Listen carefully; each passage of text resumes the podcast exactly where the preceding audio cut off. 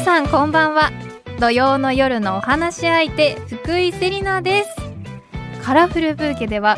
性別とか年齢とか職業とか一切関係なく普段はなかなか話しにくいこと家族や友達にも相談しにくいこと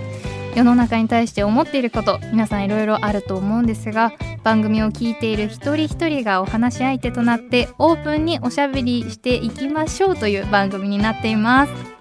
そして今日はこの後すぐ文化放送のとある場所でタレントそして最近はコメンテーターとしても活躍中の鈴木奈々さんさらにタレントとして活躍中の加藤綾菜さんのお二人と待ち合わせをしていますお楽しみにあー気持ちいい土曜の夜この時間のサウナ最高ですねというわけで福井セリナがお送りしています文化放送カラフルブーケ突然ですがここからは文化放送内にこの春完成した特設サウナの中からゆるりとトークをしていきますさてそろそろ今日のお話し相手鈴木奈々さん加藤綾菜さんがやってくる頃なんですがどうも、こんばんは。鈴木奈々です。こんばんは、加藤愛菜です。よろしくお願いしますよろしくお願いします。どうですかここの、えー文化放送特設サウナいかがでしょうか暑い。うん、なんかちょっと恥ずかしい。ちょっとタオル巻いてても、ちょっと恥ずかしい。恥ずかしいですよねうんこの初対面なのにそう裸の付き合いなんてしちゃってすみませんちょっと突然のことででもなんか、で二、人ともさ、いい体してるね。ななちゃんも意外に巨乳じゃん。そうなんかね、うん最近胸が発達されたと聞きましたそうなんですよ。あの A カップから、はいあの C カップに、あのそうすごい、うんあの何バストケアをはい、うん今頑張ってるので、ええそうなんですよ。ちょっと教えるね二人にも。えあすりがごいとででももめっちゃ柔らかそうでですもすごいいい体してるじゃんあ二人でも。嬉しいやっ ぱね褒め合っていかないとダメそうですでよすねね。褒め合っていてどんどんこう自己肯定感を上げていこうと思ってますはーい。えーというわけで改めまして今日のお話し相手はタレントそして最近はコメンテーターとしても活躍中の鈴木奈々さんさらにタレントとして活躍中の加藤彩奈さんですよろしくお願いしますよろしくお願いします。改めまして今日は文化放送えもしかして鈴木さんは茨城から来てくださったんですか、そうなんですよ。今日茨城県から、はいあのーちょっとあの来ました車で。ありがとうございます、はいすごく遠くからそうあのそうですね。一時間半ぐらいかな。車で。やっぱでもそれぐらいで行けるんですいね行けますうん行けます。あそうなんだそうあやなちゃんもね、あの茨城県にようんくはい遊びに来てくれて。そうなん行っでてすかますよ。ななちゃんすごいの実家に行って、うん、で、あのカッパがよく出るっていう沼、あの牛久沼 ね。あ牛久沼で、あのなんかカッパのカップルがはい、皿を洗ってたっていうななちゃんが目撃して、絶対嘘って言いたくなっちゃったよでも絶対嘘って言ったら本当信じてって言うからまあ信じて、でそのカッパを見たあのうなぎ屋さんそうそうで。絶対ご飯を食べそうてはいっていうのがルートですそうね。反水閣っていう、はいあのレストランなんですけど、はいそこであの食事したよね。で でも絶対いるって言って私が言った時絶対いないじ ゃん。あのね、あのね、そうそうそう、あの牛久沼はでいカッパが出るっていうのはすごい有名な話なんですえよ。ー、そうなんですか。そうなんで、やっぱあカッパと言ったらうん牛久沼。えー、うんそうそう、なあんでのすか。、皆さん検索してみてください、ぜひ携帯いで。やちょっと見たい気持ちはありますけ ど、あでもさっきあの私鈴木奈々さんの YouTube 見させていただいた、はいはいなんか車車を購入されてたじゃないですか。そうです、そうです。うんその時にこう出てきた風景が、はいうんめちゃめちゃ野原で、うん確かにあそこはカッパが出てもおかしくないかもしれないと思いました。確かに。めちゃめちゃ大自然だったうんで。んうんそう、車買ったんですいやよ。すごいですよ、ライズを購入しましえなた。んかこう相談したりとかされてたんですか。なんかこうお二人はすごい昔から親交があるというか仲良しっていうふうにお聞きしたんですけそうど。あねでもあの車買う時もなんかどっちにしようかって悩んでてそうそうそう。相談乗ってたよね。そうです、そうです。うちらは、あの出会いが。ええ、六年七年前ぐらあい。もうそんなになるんですそうね。それで出会ったのが番組のね収録で出会ったんだよね。ね。ええちょうど結婚したばっかりの時ぐらいだと思。そううそうそう出会そったうの。は10年ぐらい前なんですけど、はい。そこではなんか性格が違いすぎてそんな仲良くなれると思ってなかっそうた、でその後になんか友達を介してはい一緒にそば食べに行ったよね2人でそうそうそうそんう。んそっから気があってうんもうめっちゃ仲良くなりましそその蕎う麦屋さん何だったんですか。いや本当にねた、うんなんかねあのー連絡先を交換して、うん二人で初めてご飯食べ行って、はいすっごいそっからねもうもう早かったねそんな中も意気投合って感じそうそう意気投そう合しましたねそっから性格が真逆すぎてめっちゃ良かったよなそうだね真逆なんですか真逆真逆かな、いやなんか私のイメージで今日こうお会いさせていただいたらこううん二人の似てるのかなって思ったんですけどあでも似てるって言ってたわ加トちゃん、まあそう本当、まあ適当だよね結構うん二人ともなんか そうですか えこう一緒に例えば今日サウナに入ってますけど一緒にサウナに行ったりとか、そういうことはあったりするんですか、ね、え綾菜ちゃんサウナ好きだよね私銭湯巡り大好きであー素敵自転車でいろんな銭湯行ってえてすごくないですかそれえ本当にだってだからあの何後ろのカゴに、はいあのねあれ乗せてるもんねあのあの何ケロリーのオ、ケ入れてますそうね色々そうお台場で買ってそう そのサウナセット入れてそんるなっセてッこトとで入れてますすそかれでシャンプーとかいろんなもの積んでいつでも行けるようによく行ってるよね近所のおすごい風呂にああそのうなんですね小さいところのねそうそうそうあのなんか本当に近所にあるさ、はいおじいちゃんおばあちゃんが行ってそうるようなありますねそうそういうとこそろこによく行ってるよね行ってるねすごいうん自この間前ケロリーすごいですねうちマイケロうちも一緒に行こうと思ったんだけど、はいなんかすっ休みだったのかなそう行こうと思ったけど奈々ちゃん声でバレるし、お外でもこんな感じなんですねはいもうこのテンション素敵です絶対バレるんでだからしても一緒に温泉とかあは温何泉回もは行った行ってますあーいいです一ね緒に温泉は行ってるねえ奈々さんあんまりサウナを経験されたことないんですなんかさ、うん私さサウナ全然知らなくてあ、そうなんなでんかすね最近さ芸能人の方たちもさ、はいサカツとかしてるししてますもう私はサカツ大好きです、ね、マジです、それでなんかもうみんなささサカツサカツってよく聞くんだけどさ私その良さとか全然知らなくてもったいない知りたい知ってほしいですよねな何がいいんですかサウナはいややっぱりうん整うんですよ、何が整うの体なんか俗に皆さんが整うって言ってるのは、うん多分こう気持ちの問題なんであすけ気ど持ちが整うんだ、はうい、んでも私実は薬剤師でえーそう薬剤師の資格こん いやいやいやね薬剤師好感度の上がるえ本当ですか、はい嬉しいそう薬剤師で素敵あれなんですけどあれ自律神経が整ってるんであすらよ一番やった方がいいじゃんサウナって何自律神経整うんです整いまかすそうそうよ整います知らなかっためっちゃ自律神経に対して私自律神経の本とかはい 30冊ぐらい買ってて そんなそっから2時間始まるよどんだけ自律神経に夢中なんですか2、30冊買っとるけど絶対読んでないよな眠りとかも深くなったりするあなりますなりますマジではい、だから私結構夜の夜にサウナに行って、ええこう次の日ちゃんとすごい大きめの仕事がある時とかはうん整えてから行きますね、ええそれ さ何サウナってさどのぐらい入るんですかそういうのも全然知らなくて知らないえどのタイプですかどのタ工イプ藤さんは私30秒入ったらちょっと息できなくなってねえねえ早いね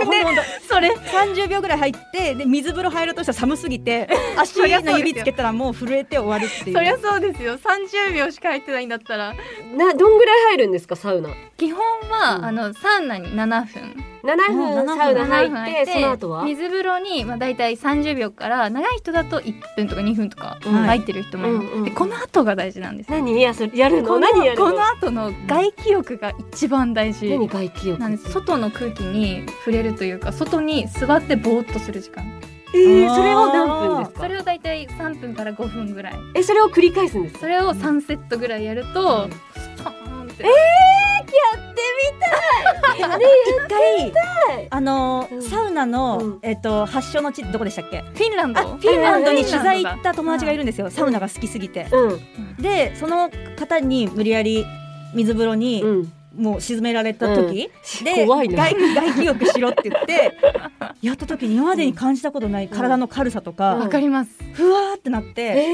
ー、これだっていうのは一回あったマジでえちょっと気になるわ気になりますよえねちょっと今度連れてってくださいえぜひぜひぜひサカツサカツえあどここのこ一応サウナ設定なんですあけそどう かそうかそうだ よねえおよよよよねねえさどこのサウナがおすすめあでも都内だったら、うん武蔵小山に清水湯っていうところがあってえー私はそこ大好きなんですよめっちゃいいよマジで、うんであの温泉も、うんあの黒いんですよねそおう湯そうがですそうですえー都内の中で珍しくちゃんと温泉で、え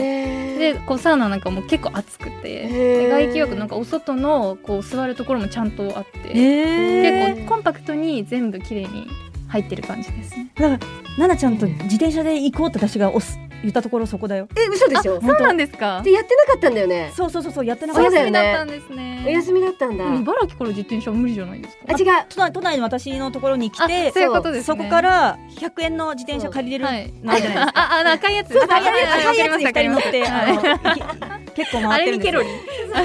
あれで行ったよねいろいろそうそうそうすごいえーじゃあちょっと私もちょっと挑戦してみようかなぜサひカツひぜひもうね整自い律ますよ神経整うんだったらさ、うんいいよめっねちゃいいと思いますなんかお風呂にそのサウナに入ってる時とあと水風呂に入ってる時で交感神経が高まってうんで外気浴で副交感神経が高まって、うんこれを繰り返すとこうすごいこうフラットにどっちもがなっていくっていういい仕へね組みらしくって、だからみんなやってんだね今うねんいや素敵だと思います今日帰りこのこれは老流の時間がやってきましたえ何の時間老流ですロウリュロウリシュャーってプシャーってこ石に水ピャッてやってパーってうやつそうピャってピャってピャみたいなやつですよね それですそれですうんあのめちゃめちゃ熱くなる時間があってこのこのサウンドが来たら喋りすぎだということでえ嘘でしょ嘘サウンド来たんですか今サウンドが来ました嘘失礼いたしました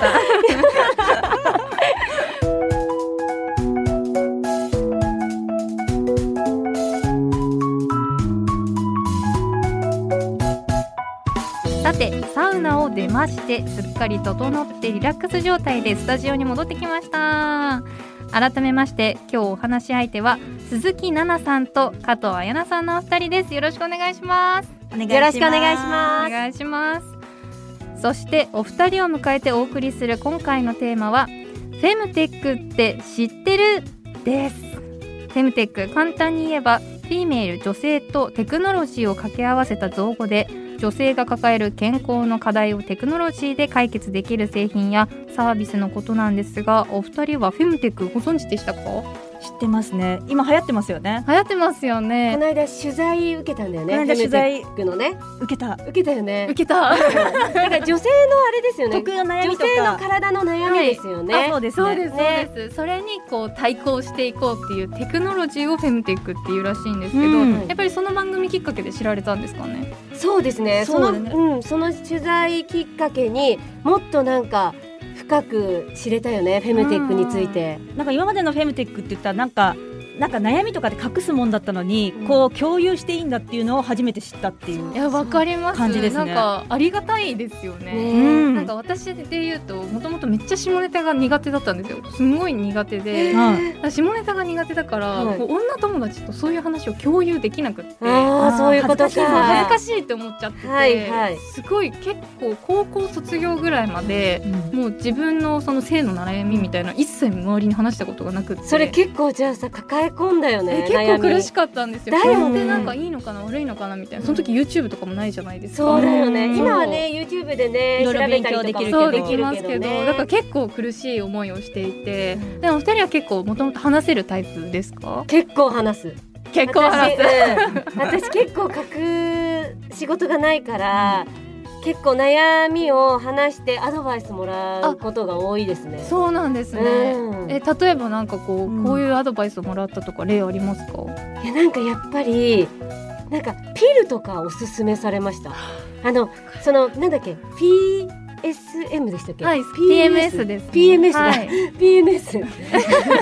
あの PMS ってあるじゃないですか、はいあのその生理前のはいイライラだったりとか、う生理前のそのなんか不安になったりとか、はいうんそういうのが軽減されるっていうのを聞いて、はいピル私は勧めてもらったんですよね友達に、はいはいええそうそれで今ピル飲んでますえー、わかります。私もピル飲んであて。飲んでますえ、いや本当に生理前ってイライラして、はい。うんめっなんかさちょっとさ家族に当たっちゃったりさちゃわかります。そう確かに付き合ってる彼氏に当たっちゃったりさ、はい。うんそういうのあよく聞くじゃん。うんはい聞く聞くそうでさで好きな人とかにさ「今日ちょっと生理前だからちょっとイライラしてるんだうけんうどん許して」みたいな感じでさ、うんはいうんなんかあるあるそそういうのがなくなるよねその。確かにいイやラめイラちがゃめちゃなくなりましでた。えどなうんでそれなんで始めようと思ったのえ私もその、うんもう周りに当たり散らし、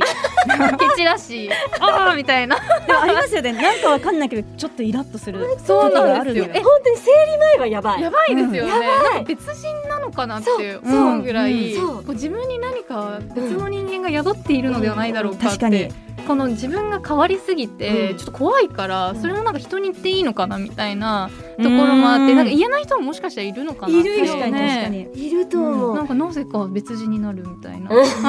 う毎回毎回わかるわかるでもね本当に何だろうなそういう悩みってあるじゃんそういうさ、うんそういうちょっとなんか別人になるみたいなさ、はいそういう悩んでたじゃん、えそういうのもさ言ったら解決したりするんだよねお友達に言うえといやそうなんそでうすなのアよドバイねスくれるじゃん、はいそうだから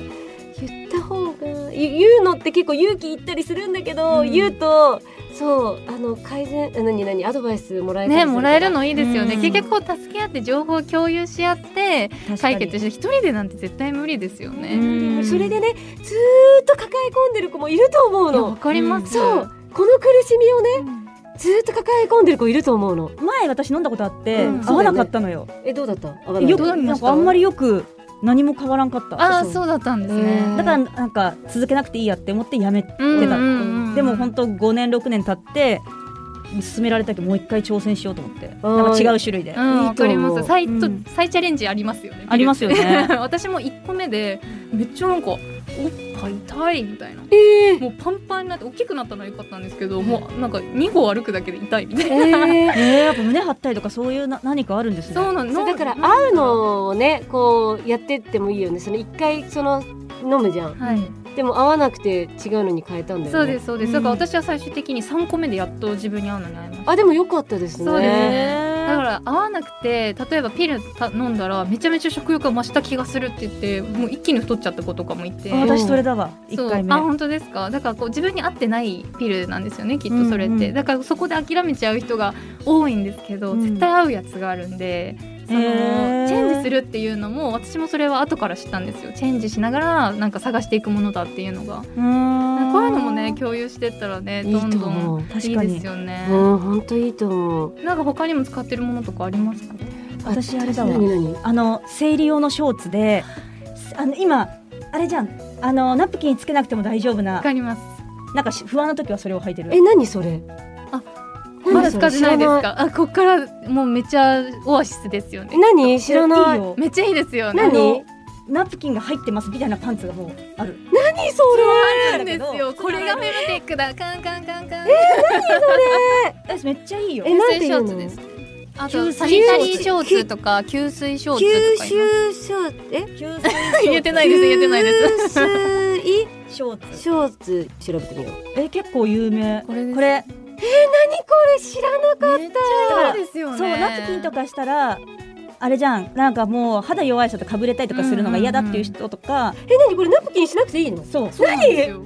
知らんかったで家帰ったらこう手洗いとかしてうんで干しといてまた使えるっていう。今うんさあれじゃんナプキンをさあのニュースになってますよねナプキン買えないで、あナプキンが高すぎて買えないっていう若い、うんうんそうそうそかうとかそういうさあのなってますよね貧困、うんナプキン生理のの貧困そう生理の貧困ね、あるからこれいいねそうえいすうごいいいと思うえよ長い目で見たらめちゃめちゃ節約ですよね。うそうえで見た目は普通のパンツだからーわでかんないこういうの話さないと知らないね知らないですよね。ねえわかります。こうやって情報共有できるのいいですねう。ち思うんだけどさうん生理ってさ一ヶ月に一回うちら来るじゃそうですんね。だからさそれって相当すごくないだってさしかもすぐ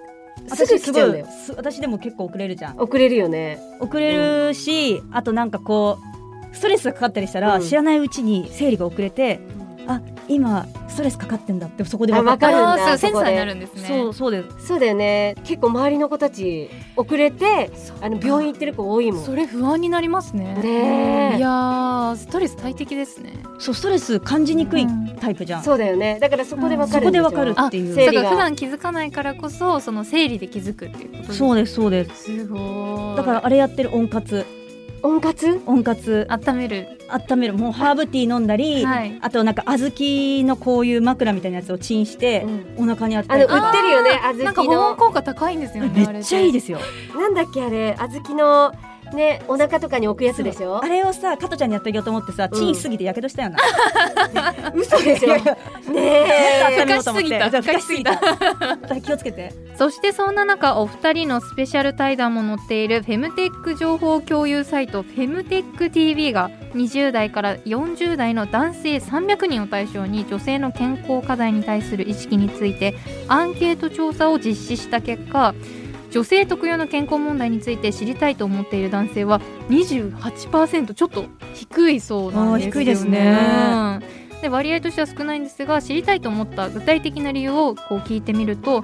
少しでも奥さんの力になりたいですとか女性の知り合いが多いので困っている時に助けになればと思うなど前向きなコメントが多かったそうですこの結果についてお二人どう思いますかね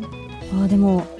加トちゃんや私のマネージャーさんはめちゃくちゃ理解あるんですよあー本当ですか素敵最先端フェムテックって感じもう男性がもうフェムテックみたいなそうえなんでで加トちゃんなんかあれさ私がお腹痛いって言ったらその小豆のやつをチンしたやつを持ってきてくれてあー可愛いあのお腹に乗せるやつそうちょ涙出そうになったいいとこえー素敵ですね優しいあるじゃんと思ってえその生理でさ生理前になるとイライラしたりするのはさ加トちゃんと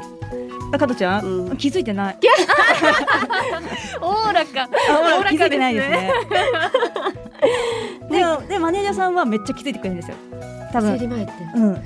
なんか顔色とかでああすよく見ごていくださってるんねですそうねだからなんかこういう理解がある男性がいたら、多分働きやすいと思ういやあそうです本当よにね。ねなんかこう、うんやっぱり体調によって女性ってパフォーマンスが、まあ、少なからずこう変わっちゃうじゃないですか。うんだからそこをちょっとケアしてくれるとこう気分が違いますよね。そうですよねこうもうこんなに気を使ってもらえてるからよし頑張ろうこうスイッチが入るというかいや素敵ですねそのマネージャーさん。だってあの会打ち合わせ中とかにもなんか、あ誠意でちょっとトイレ行きたいとかも言いにくいし、うんそうだよね確かにああいうのもなんか普通の会社で働いてる女性の方がこう声を上げていけるようになったらすごいいいないと思ってや本当にそうですよね。え鈴木さんそういう体験ありましたか？そうですねでもやっぱりさ男性の方がこうやって興味を持ってくれるのは嬉しいことだよねいやそうで嬉すしいね。うんこの女性の特有の悩みとか健康問題でこうこれからもっとじゃあこういうふうにもう少しこういうふうにしてほしいとか、そういうことあったりしますかなんだろうなこれからなん何か例えばさ、わうん私たちは無理だと思うけど、うん生理痛の時にちょっと仕事休憩休める時間とかさあいいね生理休暇ですねでなんか私の一般のお友達とかも、あの生理痛がすごいひどい方はびなんか仕事場行ってもさもう痛い痛い痛いってなって、うん休みたいって言ってもなんかちょっと仮病っぽい感じに見られるっていうのあるからいやーきついそうか仮病だと思われちゃうこともあるんですねそうなんかそ、うん相談されましたなんか仮病だって言われて上司にすごい辛かったみたいな、いやーそれしんどいですねだからこの間さうちのさお兄ちゃんのさ夫婦がさ喧嘩してたんだよねそのこの生理前だったのよお兄ちゃんのお嫁さんおが嫁さんがあーそうだったんですねそうそれでめっちゃお腹痛くなるじゃん、はい生理前とかってさ、うん生理中とかもさ人によってはそそううですよねそう超お腹痛くなるじゃん、とにかくお腹痛くてう、んなのになんかお兄ちゃんが出かけよう出かけようって言うわけようんでもお腹痛いって言ってるの生理であーめっちゃわかそれでねすごいそれ喧嘩してたでも出かけたいみたいなうんなんかそういうのもさそうだからうちがそこの間入ってるさ、はい、今生理なんだから、うんお腹痛いのこれはねわかわかんないのみたいなわかんないと思うけど本当に辛いんだよって言って、うんうんうんそこのね喧嘩の間に私は入ったんだけどあさーそうだったんです、へーそれ説明したらこう分かってくれるものなんですかねねえでもなんかねえなんかちょっとやっぱりさ経験してことないじゃん男性ってさ、うんそのおそう腹です痛ねとかさ、結構痛いよなえ結構痛いじゃ結ん構痛い普通のお腹の痛いと違いますよね質が下の方が痛いからなんかそう、うーってなってわかりますなんか持ち上げられるみたいな感じになりますもんねだって私この前トイレで痛くなって、うん下の方はもう加トちゃんに LINE で死にそうですって送ったもんして加トちゃんは辛いそれなんか大丈夫ですかってそこにおるのに LINE で帰ってきたもうトイレであの一貫しておおらか ですね素敵ですねえじゃあ例えばなんですけどフェムテックがより社会にこう浸透していったりとか女,、ん女性特有の悩みの問題がこうさらにこう見えやすくなったり共有しやすくなるためにはこうどういうふうにしてったらいいと思いますかね、どういう風にしてったらいいんだろううんでもこういうラジオとかこういうメディアが発信するだけでも結構もうあ声上げてこう人に共有していいんだって思えるとこから変わっていく感じしないいなやんか本当に変わっていくと思う、んんだってこのフェムテックって言葉がこう世に出てきてそれでなんかこう会社にも言えるようになったじゃんうん、今までなんか言うその生理だから今日ちょっとお腹痛くてとかも言いづらいじゃん言いづらい、うんでも言えるようになったよね、うん、言えるようになったやっぱなんか言言っていいい雰囲気作りみたいなのがやっぱ大事ですよね。大事ですねうんなんかさ学校とかでもさどうなんだろうやった方がいいと思うやった方がいいですよね今でこそ私たちの世代でこう社会人になったからちょっと言いやすいみたいなのもありますけど、うんうん学生ってそう超だよセンシテだィっブですよてね。だってさうちらさ小学生の頃から生理来てるんだよそうですね早い人そうは私そうですよね。私小学校5年生私も小学校5年早生い私も早いですね。え嘘そうだよ私早かったもんめっちゃ早いですね。気合うな気合うの小学校5年生で生理来て私そう胸が人より発達してあだ名お母さんだったのすすごいや嫌で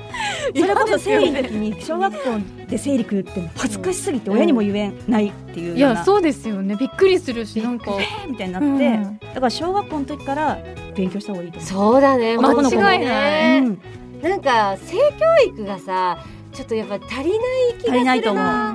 ねもっともっと一番私すごい大事だと思うから私はい性教育って、ええだからそういう部分でもさなんかねそういう何授業とかでやった方がいやいっなてとほし思ういですよね実際なんかこの小学校とか中学校でやってた保健体育って、うんはいなんかそんな大事なことを教えてもらった記憶1ミリもなくて、ねえそうだようねん、なんか体のこの図みたいなの見せられてここがこうどうのとそかう具体的なそう話一個もなくなかっなたんですかああんまりそういうものをさなんかあんまりなんかダメっていう感じじゃないなんかこの、うんごじうんうんなんかそういう私の時私たちの時そうだったじゃん、うん、それではたくさんお話ししていきましたが最後にゲストの皆さんが感じたことや学んだことをそれぞれ花言葉にして番組で素敵な花言葉ブーケを作っていきたいと思ってるんですが今回お二人の花言葉とはまず加藤さんから発表お願いいたしますえーっとじゃあ目指そう女性が声を上げやすい社会いいねわあ素ね敵いいよね、うんなんか今になってこうやって少しずつこう共有できるようになったんで、もっと声を上げやすくなったら、うんもっと女性も働きやすい社会にこうね進出しやすいじゃん、いやうんとー思って間違いないですねこどんどのん言葉にしまどんしたどん声を上げて、うんもう自分たちの、ね、主張することは悪いことじゃないですもんね、いや素敵なお言葉ありがとうございますでは鈴木さんお願いしますいや私何にしようかな一緒に考えましょうテーク五七五にしなくてもいいですよ。全然俳句じゃなくていいですよ。は学んだ、フいェムテックフェムテックを学んだフェムテックカラフルブーケ。フェムテックもっと広めたいフェムテック全然それでいいです。全然それフがいェいでムすテよ。ックもっと知ってほしいフェムテックフェムテックさんの。 まだまだ多分フェムテックって、そうねまだ知らない人たくさんいると思うのそうで思います。そうだからこれから私もあのねメディアだったりとかで、あの伝えていけたらいいなってすごい感じましたありがとうございます。うんもうフェムテックサンドしかと受け取りました。 お二人からいただいた言葉しっかりと束ねてカラフルブーケを作っていきたいと思います。ありがとうございます。さあそしてお二人からお知らせなど今日はありますかね。鈴木さんどうぞ私はあの写真集をはい発売したので、えぜひあの見ていただきたいなと思いますあのオール茨城で、えはい。あのロケしたんですよあそうなんですか。茨城県で写真集をあの撮影したんですよ。はい茨城県で撮影をしたので、ええあのぜひ見ていただけたらいいなと思います。えすごい全部茨城で撮ったそうですね史上初なんじゃないです かかもしれないですそうね。ですよねえそうあのその写真集のお名前をなんていうんですかえーっとビバーチェです。ビバーチェですね、はいありがとうございます皆さんビバーチェぜひぜひ買ってみてみてすくださいっごい良かったです鈴木奈々ちゃんの写真集本当にいやー今までの人生で何が良かったすはいもうなんだこの美しい写真集はっていうなんか爽やかだし綺麗だしセクシーだったっていう嬉しい。あなんか加藤茶さんはなんて言ってたんでしたっけそのえっとセクカワせっかくセクシーで可愛い通称セクカワ初めて聞きましたけど、はい加トちゃん語で川の写真集ねぜひ皆さん見てくださいそして加藤さんはいかがでしょうか私は、えっと3月30日に「加トちゃんと一緒」という、ね、コミックエッセイをはい書いたんですけど本当1年半かけてうわー自分で漫画すごいとエッセイか書きました、あ漫画も書かれたんですねそうなんですでもう本当に今まで私日記をつけてつけてまして、え